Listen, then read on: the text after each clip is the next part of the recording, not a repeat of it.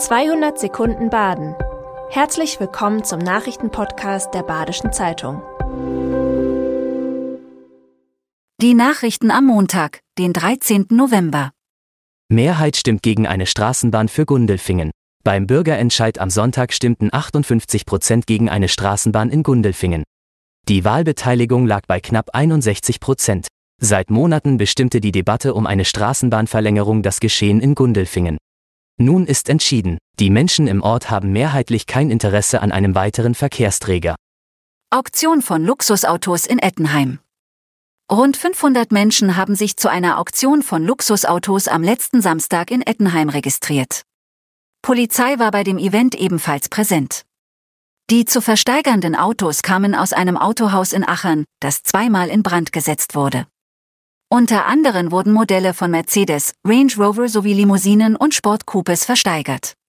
Ein Lamborghini SUV wurde als teuerstes für 260.000 Euro versteigert. Auktionator Christoph Schneider ist mit dem Event zufrieden. Über drei Millionen Euro kamen zusammen. So viele Baustellen wie noch nie im Freiburger Stadtgebiet. BZ-Leser vermuteten bereits eine zurzeit außergewöhnlich hohe Anzahl von Baustellen in Freiburg. Der ADAC Südbaden und das Rathaus bestätigen das nun. 3500 Maßnahmen wurden im Jahr 2023 von der Stadt genehmigt. Vor allem in Glasfaserbau und Fernwärme wurde investiert, so Rathaussprecher Kolja Melicke. Der Ausbau der Fernwärme ist aufwendig. Er wird weiterhin über zwei Jahre dauern. Die Baustellen dafür lassen sich kaum vermeiden. Im nächsten Jahr plant die Stadt, weniger Bauanfragen anzunehmen. Brand von Reihenhäusern in Offenburg-Albersbüsch.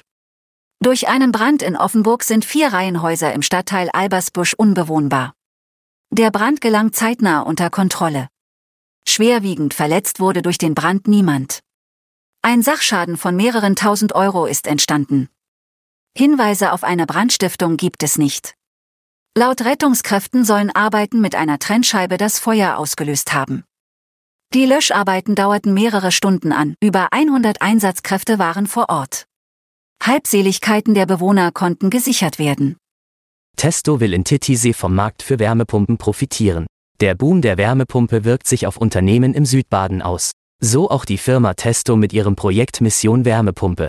Forscher sprechen sich für die Effizienz der Wärmepumpe aus. Wärmepumpen sind für Bestandsgebäude sinnvoll, auch Einfamilienhäuser. Bei einer Podiumsdiskussion in Titisee positioniert sich Testo als wichtiges Unternehmen für Wärmepumpen. In Zukunft wird die Wärmepumpe in das Stromsystem integriert.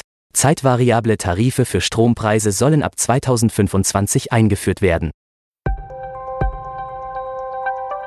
Das war 200 Sekunden Baden. Immer montags bis freitags ab 6.30 Uhr. Aktuelle Nachrichten rund um die Uhr gibt's auf der Website der Badischen Zeitung badische-zeitung.de.